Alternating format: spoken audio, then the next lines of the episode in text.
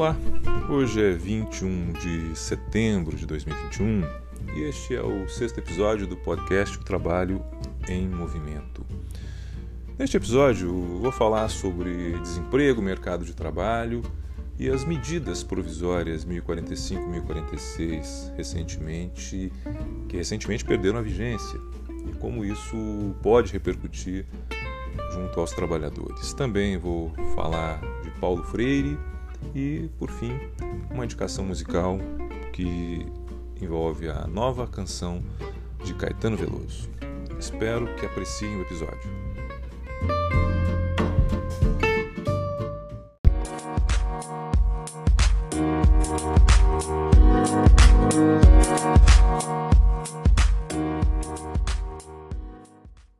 Uma pesquisa divulgada semana passada pelo IPEA, Instituto de Pesquisa Econômica Aplicada, mostrou que no segundo trimestre de 2021, a proporção de domicílios sem renda do trabalho chegou a 28,5%, quase 3 em cada 10 eh, pessoas encontram-se nessa situação de não ter renda do trabalho.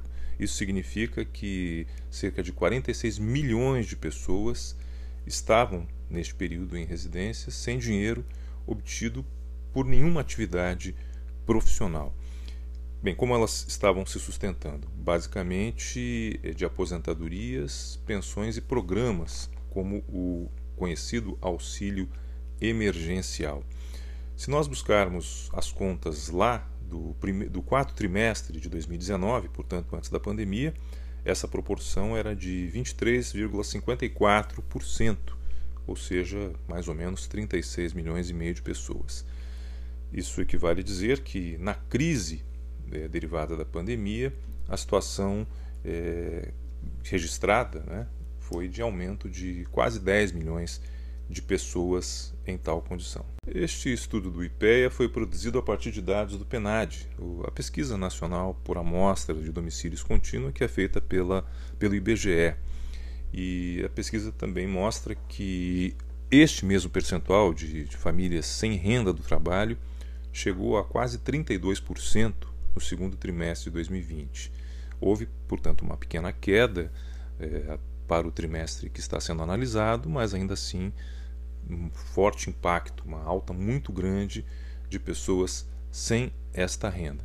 Naturalmente, este é impacto direto dos efeitos econômicos da pandemia, mas são dados que nos chamam a atenção porque mostram, sobretudo, a ausência de políticas adequadas de recuperação ou de preservação do emprego. O que esses dados revelam é que o mercado de trabalho, como todos podemos supor, sofreu um impacto muito forte da pandemia e tem uma recuperação bastante lenta, né, que não conseguiu é, ainda chegar aos níveis pré-pandêmicos, que já eram períodos que todos sabemos já de, de, de grande dificuldade, como reflexos né, de uma crise econômica que já dura alguns anos em nosso país. o estudo também mostra que a renda média dos trabalhadores em termos reais, teve uma queda de 6,6% no segundo trimestre de 2021, quando comparado com o mesmo período de 2020. O que houve no início da pandemia, segundo os analistas, é que é, a perda de ocupações se concentrou em vagas com uma remuneração menor e, aí, e, além disso, em alguns setores específicos que foram, claro, os mais afetados pelo isolamento social e também afetou trabalhadores sem carteira assinada, especialmente os que trabalham por conta própria. Então, nessa época, o que aconteceu foi até um, um aumento da renda média, mas isso foi meramente artificial, porque o que acabou sobrando, né, a maior parte das pessoas que permaneceram empregadas eram aquelas que tinham remuneração mais alta. É claro, um retrato é, que não representa é, totalmente a realidade, né? uma distorção estatística em função é, de ter os, os, danos da pandemia afetados, afetado primeiramente os que ganhavam menos. É, com é, uma certa equalização deste processo, especialmente com a volta dos informais e trabalhadores por conta própria ao mercado, é, ou seja, mais gente ganhando menos no mercado de trabalho, a renda média passa a cair e se evidencia aí num retrato um pouco mais fiel Esse cenário nos remete a, mais uma vez, analisar as respostas que o Estado brasileiro ofereceu para reagir aos efeitos da pandemia. E aqui nem estou falando das respostas eh, totalmente ineficazes com relação à prevenção, ao combate e a todas as medidas sanitárias necessárias. Falando apenas de trabalho, de emprego, de economia, a atuação do Estado brasileiro foi completamente deficiente. Né? Só para lembrar, no início da pandemia, 2020, foram editadas duas medidas provisórias, 927 e 936. A primeira tratava principalmente da questão do teletrabalho, eh, da, transfer, da transferência compulsória de pessoas de trabalho presencial para o teletrabalho e algumas outras questões paralelas ali. Essa medida provisória, editada em março, vigorou apenas pelo seu prazo constitucional de 120 dias e perdeu eficácia, deixando aí um vazio enorme, inclusive porque isso não foi regulamentado pelo Congresso Nacional. Várias questões que foram é, estabelecidas a partir da vigência da medida provisória ou na vigência dela não tiveram depois uma solução quando ela perdeu a vigência. Simplesmente deixou de vigorar. Isso porque estávamos ainda durante o estado de calamidade pública que vigorou até dezembro de 2020. A outra medida provisória, 936, ela foi convertida em lei, na Lei 14.020, mas que também vigorou somente até dezembro de 2020. E essa, claro, foi a, a, a norma que mais afetou o mercado de trabalho, porque foi ela que autorizou a suspensão do contrato de trabalho, que corresponde na prática à retirada da remuneração dos trabalhadores, e também a redução dos salários proporcionalmente à redução de jornada. Com certeza, o principal efeito que essas práticas né, que estão previstas na medida provisória na lei é, acarretaram foi justamente esta perda de renda dos trabalhadores, não apenas na quantidade de pessoas sem renda derivada do trabalho, mas inclusive também na perda do percentual de renda, renda média reduzida, como foi citado. E isso foi o que mais grave ocorreu no âmbito do mercado de trabalho. Vale lembrar que, é, apesar de claramente inconstitucionais as regras que estavam na MP e depois na lei, com relação à suspensão do contrato e à redução salarial, o Supremo Tribunal Federal validou essas regras. E eu falo da inconstitucionalidade, sobretudo porque a nossa Constituição é muito clara, muito evidente ao condicionar esse tipo de prática à negociação coletiva, coisa que a lei não previa como obrigatória. O Supremo, ao enfrentar este assunto, reconheceu a possibilidade de haver a redução salarial, haver a supressão salarial sem negociação coletiva, ou seja, mediante mero acordo individual entre empregado e empregador, que nós todos sabemos que é um disparate, porque não há acordo propriamente dito. O dado relevante dessa questão é que a justificativa da medida provisória e o fundamento usado pelo Supremo Tribunal Federal, pelo menos pelos ministros que acabaram formando a maioria no sentido da constitucionalidade eh, da medida provisória, foi exatamente a de que isso visaria preservar os empregos. Seria uma medida excepcional que justificaria nessa leitura, a meu ver equivocada, de relativização de uma garantia constitucional em prol da preservação do emprego e da preservação da renda. Aliás, o próprio programa que justificou essas medidas provisórias chama Programa Emergencial de Manutenção do Emprego e da Renda. É um, uma prática que hoje é muito comum em certas decisões judiciais de se buscar fundamentos econômicos. E até aí não haveria problema, desde que fossem fundamentos corretos. Como já disse aqui em outras oportunidades, é, a narrativa que se faz a respeito né, da repercussão desse tipo de política, desse tipo de alteração legislativa na criação ou na proteção de emprego de renda é equivocada, não tem substrato conceitual e muito menos estatístico do ponto de vista econômico. Basta ver que, a despeito dessas medidas provisórias, a despeito dessa brutal é, é, agressão à renda dos trabalhadores, não houve redução do desemprego. como demonstrou essa pesquisa, esse estudo do IPEA, é, houve queda de renda, houve ampliação de pessoas sem renda e, como nós sabemos, segundo dados do próprio IBGE, houve ampliação no número de desempregados no país. Mais de 14 milhões de pessoas encontram-se sem emprego, ou seja, o programa de manutenção de emprego de renda não resultou em rigorosamente nada. Se nós nos baseássemos nos fundamentos usados para reconhecer a constitucionalidade dessas medidas excepcionais, elas cairiam por terra, segundo uma análise econômica consistente, baseada em elementos concretos, elementos estatísticos e dados que revelam que não é esse tipo de prática que pode resultar em melhora do emprego, melhora da renda ou a proteção do, da economia com relação aos efeitos danosos da pandemia. Como falta ao governo competência e criatividade para enfrentar questões como essa, o que nós vimos em 2021 foi algo muito pior. Primeiro, a mera repetição das medidas provisórias, a MP 1045 e a MP 1046, reproduziram praticamente de forma fiel as duas medidas provisórias de 2020 que tratavam dos mesmos assuntos: suspensão do contrato de trabalho, redução eh, de salário de jornada e questões de teletrabalho e outras eh, mais eh, colaterais. E elas foram editadas apenas em abril. Vejam só, nós tivemos o fim da vigência da Lei 14.020 em dezembro de 2020 e somente em abril o governo brasileiro editou normas para regular o mercado de trabalho, ou seja, demorou quatro meses em plena vigência da pandemia. A pandemia estava, aliás, num período dos mais graves, né? a vacinação eh, ainda não havia ocorrido de modo maciço, e o que, o que aconteceu foi efetivamente uma é, reprodução daquilo que já tinha sido adotado e que não surtiu resultado nenhum. Além desse vazio de quatro meses, as soluções que foram apresentadas não continham nenhuma inovação. Repetiram-se os mesmos equívocos e, pior que isso, fundando-se nos mesmos falsos argumentos utilizados para justificar as medidas anteriores.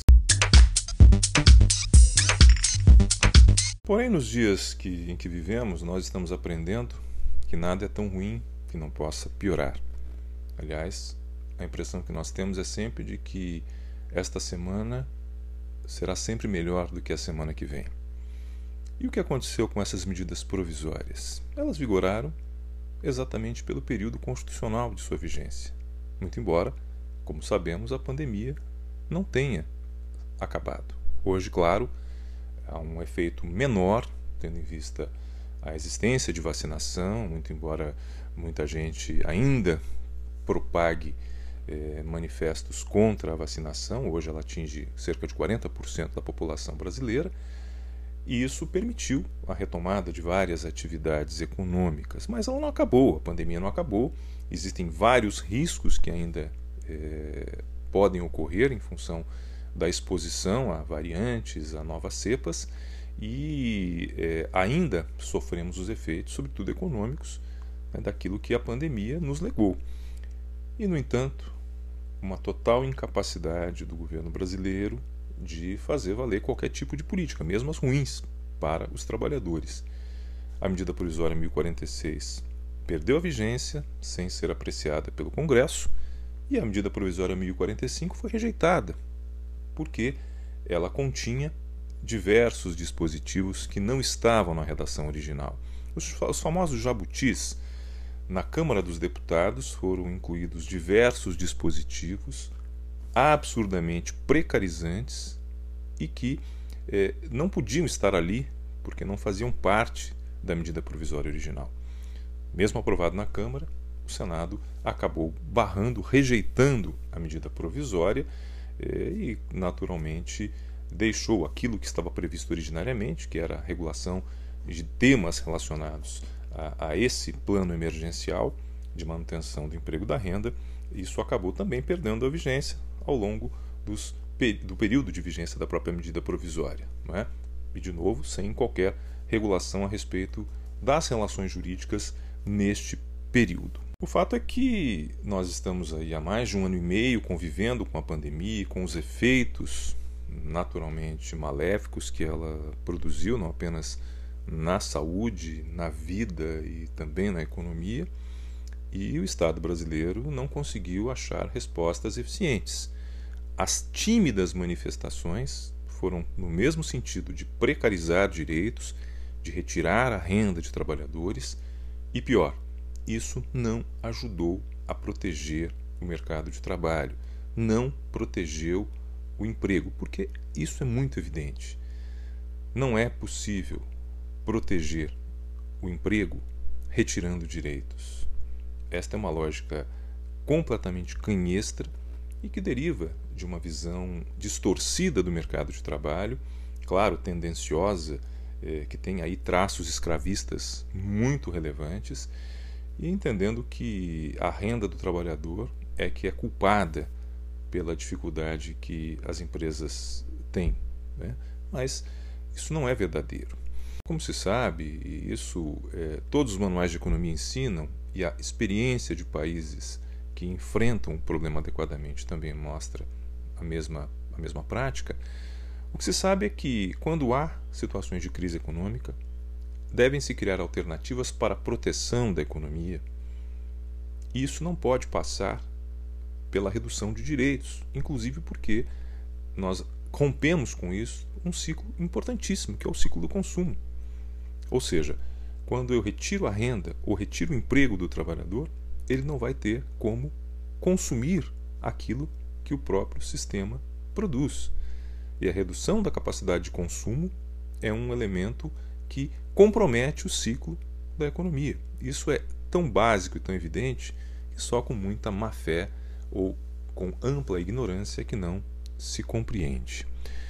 E o cenário para os trabalhadores tende a ficar muito pior. Quando o Senado rejeitou a chamada mini reforma trabalhista que estava embutida na medida provisória 1045, houve ali uma sinalização no sentido de que o tema voltaria a ser debatido em sede de um projeto de lei, que seria, claro, o caminho mais adequado para isso, independentemente do mérito. Em vez de se inserir numa medida provisória que tratava de temas específicos, isso deveria vir num projeto de lei cumprindo todos os requisitos do processo legislativo. E foi exatamente o que anunciou o ministro do Trabalho e Previdência, recém-criado Ministério do Trabalho e Previdência, tem à sua frente hoje o ministro Onyx Lorenzoni, e ele anunciou esta semana, numa convenção de empregadores, a existência de um, uma intenção de se fazer um projeto para flexibilizar a legislação trabalhista e novos programas de emprego e qualificação profissional. É, ou seja, anunciou formalmente que há intenção clara do governo brasileiro de mais uma vez atacar os direitos trabalhistas já consolidados.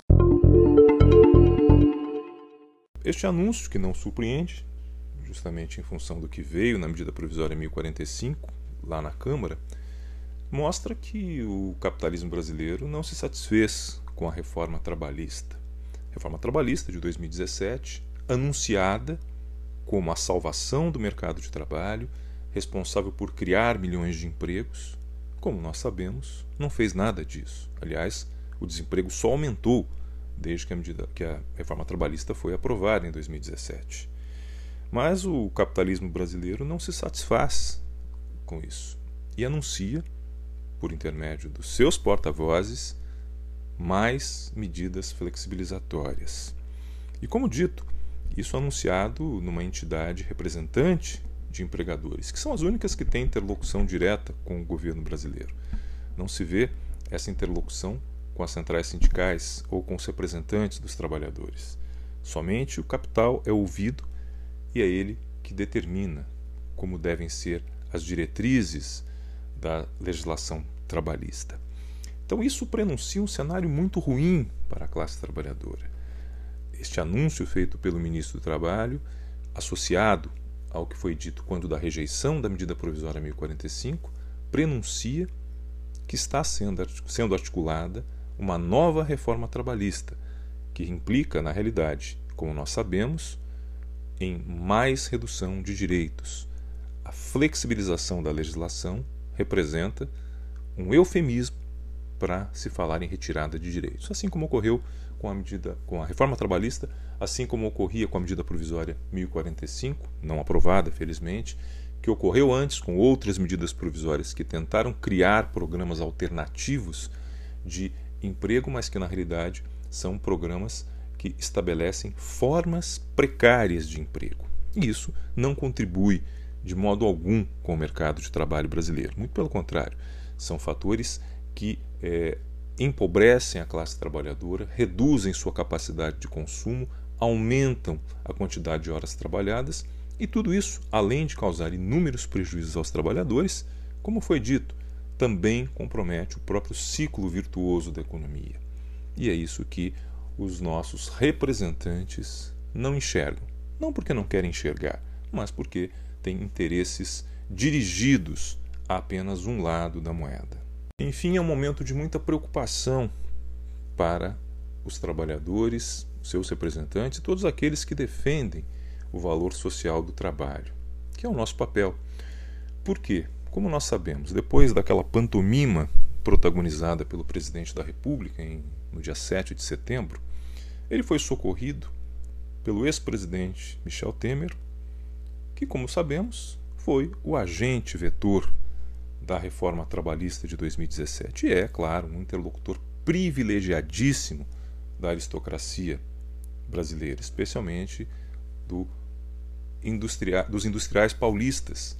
Ele tem uma, uma posição privilegiada de interlocução com esses representantes do legítimo capitalismo brasileiro, este capitalismo é, com esta sanha predatória que nós já falamos, e a sua intervenção na famosa carta que foi publicada, repetindo, aliás, uma carta já elaborada por ele há alguns anos, prenuncia é, que pode estar havendo uma nova concertação por parte dos mesmos integrantes desta aristocracia que chegaram novamente ao poder com o golpe de 2016 e que agora podem estar articulando algum tipo de salvamento do mandato do atual presidente. Mandato este que nós sabemos corre riscos, porque há uma infinidade de práticas que podem ser enquadradas como crimes comuns e de responsabilidade e que só não foram devidamente apurados por inércia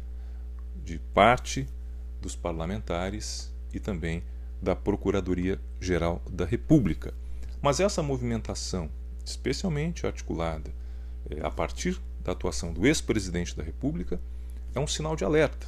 Um sinal de alerta de que o capital ainda tem esperanças de que o presidente da República possa fazer o trabalho que a eles interessa. E como ele está numa situação bastante dramática, é, o que pode vir aí é uma fatura altíssima cobrada junto à classe trabalhadora.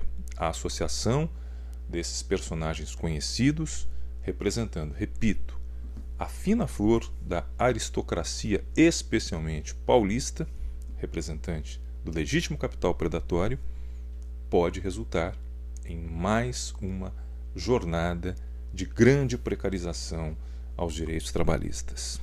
É isso que nós temos que é, a isso que nós temos que nos atentar e mobilizar os segmentos democráticos da sociedade para impedir que mais um golpe na classe trabalhadora seja consumado.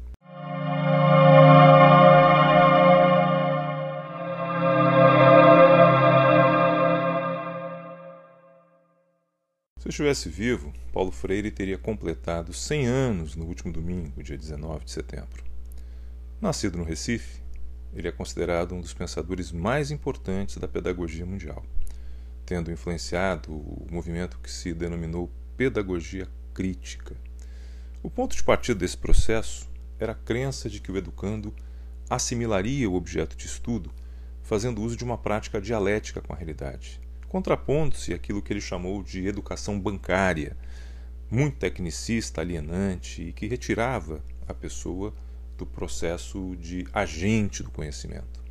a expressão educação bancária é, diz respeito ao fato de que a pessoa que recebe a educação, o educando neste caso, permanece sentado nos bancos escolares, sendo ali como uma antena parabólica em que vai recebendo uma quantidade enorme de informações sem nenhum tipo de conteúdo crítico, sem ser estimulado ao pensamento crítico. No processo que ele debate, discute, propõe de educação dialética, ele tem eh, a possibilidade de o educando criar o próprio itinerário de aprendizado, libertando-se daquelas expressões, daquelas, é, daqueles lugares comuns que são alienantes, não tendo este estudante, esse educando, que seguir um caminho previamente construído e que não considerava a sua realidade própria, a sua realidade particular, fazendo com que ele tivesse relação, uma relação com o conhecimento de total estranhamento. Um dos seus livros mais conhecidos é Pedagogia do Oprimido, no qual ele sistematiza esse método dialético de alfabetização, que valoriza, incentiva o diálogo com as pessoas simples, usando inclusive da sua própria linguagem, das suas formas particulares de conhecimento das coisas, e não apenas como um método, mas também como um modo de ser realmente democrático. Este livro é o terceiro livro mais citado em trabalhos acadêmicos em todo o mundo, na área de ciências sociais, e que foi um marco é, na publicação de temas relacionados à pedagogia. O dado curioso é que ele concluiu esse livro em 1968, ele foi publicado em vários idiomas, mas no Brasil só se conseguiu publicar a obra de Paulo Freire, esta obra de Paulo Freire, em 1974, porque a ditadura naturalmente impedia que isso acontecesse e somente quando surgiu um processo de abertura política, começou o processo de abertura política, é que o livro pôde ser publicado no Brasil. É, bem, toda a obra de Paulo Freire, não apenas a obra teórica, mas os trabalhos que ele desenvolveu ao longo da sua carreira foram voltados para a educação popular. E isso não estava relacionado apenas à escolarização em si, no aspecto formal, mas, sobretudo, para a formação da consciência política dos educandos. Paulo Freire foi o brasileiro mais homenageado da história, pois recebeu pelo menos 35 títulos de doutor honoris causa de universidades da Europa e da América. Recebeu também diversos prêmios, como aquele que foi otorgado pela Unesco para Educação e Paz em 1986. Desde 2012, com a sanção da Lei 12.612, Paulo Freire é considerado patrono da educação brasileira.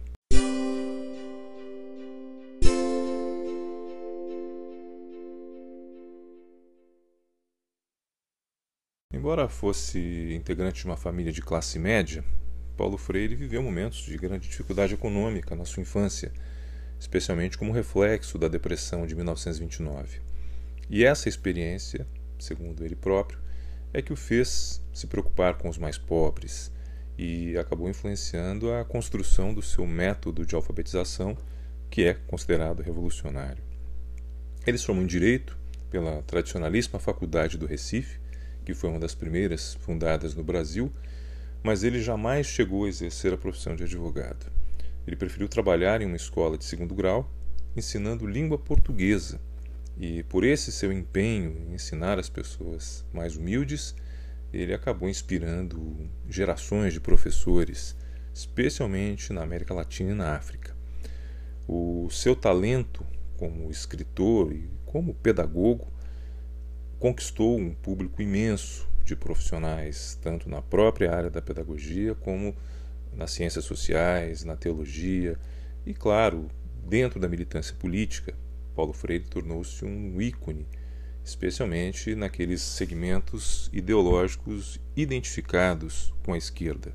Essa militância política acabou levando Paulo Freire a ficar encarcerado um breve período e logo depois se exilar em vários países. Este exílio, ainda na década de 60, durou até 1980, quando já vigorava a Lei da Anistia. A Lei da Anistia é de 1979 mas Paulo Freire ainda demorou um pouquinho para voltar ao Brasil. Durante esse período, ele desenvolveu vários projetos e realizou incontáveis obras no exterior e isso o tornou ainda mais conhecido. Foi o período que ele expandiu aí as fronteiras do seu trabalho é, para além né, das, do nosso território. Em 91 foi fundado o Instituto Paulo Freire em São Paulo, que tem como objetivo é, elaborar as ideias e é, expandir o pensamento de Paulo Freire.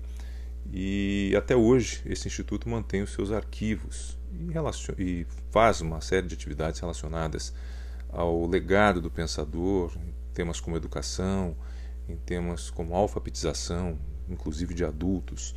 E é muito interessante conhecer os cursos que o Instituto Paulo Freire oferece. Aqui no, na descrição do podcast eh, nós temos o link para conhecer um pouco mais do Instituto Paulo Freire, que tem uma obra realmente fantástica que tem ajudado a perenizar o nome desse fantástico pensador brasileiro. O Paulo Freire morreu de um ataque cardíaco em 2 de maio de 1997 no Hospital Albert Einstein, em São Paulo, em razão de uma, de uma série de complicações que foram acarretadas por uma operação para desobstrução das suas artérias e nos deixou aí, é, apesar de um vazio muito grande, um legado imenso de conhecimento. Apesar de se tratar de um dos brasileiros mais importantes de todos os tempos, ele não deixou de ser uma das vítimas da propagação do ódio, da desinformação, que infelizmente tomou conta do nosso país nos últimos anos. Especialmente, aliás, a partir da recente polarização política que nós estamos vendo, especialmente de 2014, 2015 em diante, o seu nome e sua obra são costumeiramente atacados, inclusive em redes sociais, e normalmente com discursos anticomunistas, de forma rasa, eh, superficial e principalmente, claro, por pessoas que talvez nem sequer saibam o que, quem foi Paulo Freire e qual a importância dele para a educação mundial. Né? É, há sempre uma tentativa que busque reduzir sua importância, já houve até iniciativas no sentido de retirá-lo da condição de patrono da educação brasileira e é muito é lamentável nós virmos algo desse tipo ser feito, essa tentativa de desconstrução de quem, como dito, é uma das figuras mais importantes do Brasil, um dos pensadores que mais produziu, um dos pensadores que mais influenciou eh, gerações de pessoas e que, mais do que isso, tem uma contribuição real extremamente grande, concreta na alfabetização, especialmente a alfabetização de adultos, algo que é muito importante. E vários dos problemas do nosso país, nós sabemos que é, são decorrentes da deficiência do processo de aprendizagem, que acontece historicamente, seja pelas divisões de classe, divisões de gênero, é, que excluíram historicamente mulheres, é, pessoas negras e tantas, tantos outros segmentos da sociedade do acesso à educação como pela qualidade do nosso ensino, que sempre foi muito deficiente. Paulo Freire tentou contribuir para mudar este quadro. E como há um interesse de determinado segmento da nossa sociedade de manter esse estado de ignorância, né, como fruto da própria ignorância que o motiva, um processo de autoalimentação, Paulo Freire acaba sendo alvo é, dessas campanhas. Mas nós sabemos que o nome dele é muito maior, a obra dele é gigante e essas, é, essas manifestações explícitas de estupidez é, não vão ser capazes de é, causar algum tipo de mácula né, nisso que ele produziu, nisso que ele construiu ao longo da sua carreira. E por isso que os 100 anos de vida né, que Paulo Freire comemorou agora recentemente, ainda que não fisicamente estando entre nós, ele está presente e é uma data que deve ser sempre lembrada, sempre comemorada.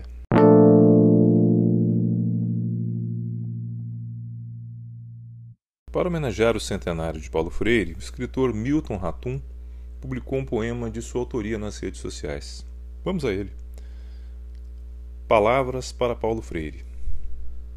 Ensinar a ler e escrever não é decorar o ABC, e sim tirar as palavras da sombra e do silêncio. educar com outro alfabeto, doar aos que não tinham, não têm, palavras para dizer: Quem eu sou, diante do outro que sempre bradou: Não és ninguém, nunca foste nada. Ensinar a palavra que pensa e constrói uma vida solidária, não as falsas letras da alforria oficial. Ensinar a ler, pensar, a partir de cada ser e sua experiência. O corpo e a alma dilacerados por histórias tantas de horror e humilhação. No além-mar, aqui. Na palavra pão, há o trabalho das mãos que colheram trigo e de outras que fermentaram a massa e deram sal ao sabor. Mas na palavra pão, fermenta também o desespero dos famintos. Na palavra tijolo, há mãos que informam argila e cimento. Há paredes erguidas com o fio de prumo, capricho e perguntas. Por que viver sob teto precário? Por que não uma digna morada? Freire, irmão Frer dos desvalidos, nunca será tarde para ler e descobrir quem sou, quem somos e tecer sem trégua a liberdade.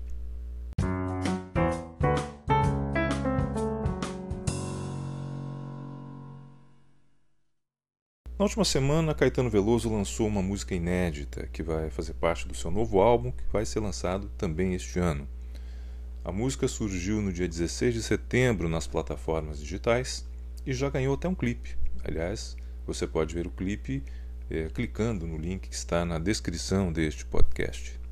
A música se chama Anjos Tronchos e tem como tema central tudo aquilo que a internet nos oferece nos dias de hoje, especialmente as coisas ruins, que não, não são poucas, como nós sabemos.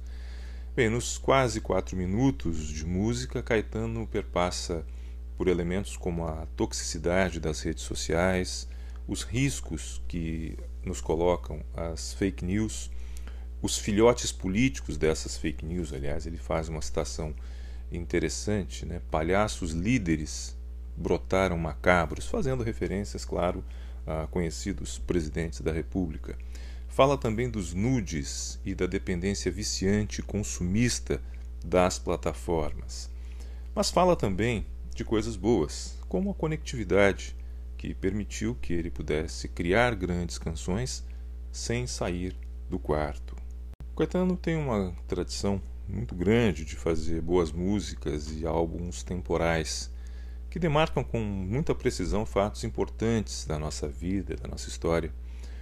O primeiro disco em que ele faz isso foi o disco Tropicalia, que foi um álbum coletivo, mas que tinha uma participação muito forte dele com é, com faixa muito conhecida e que foi uma marcação é, precisa, registrando aquele momento de criação de um movimento que era um movimento cultural, musical, que mudou os rumos da música brasileira, mas que também tinha muito a dizer naquele contexto de ditadura que nós vivíamos, com a repressão, com tudo aquilo que já é bastante conhecido. A leitura que ele faz do, dos fenômenos da internet, como trata nessa música Anjos Tronchos é, tende a ser mais uma contribuição desse tipo, que ajuda muito na construção da história brasileira, ou na compreensão da história brasileira, com o olhar de Caetano, por intermédio da música de Caetano.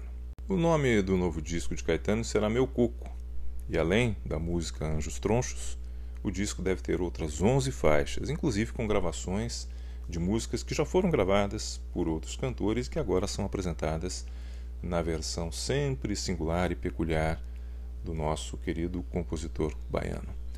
Veja um clipe na descrição que consta aqui do podcast. É isso aí, espero que tenham gostado e nos vemos no próximo episódio. Até lá!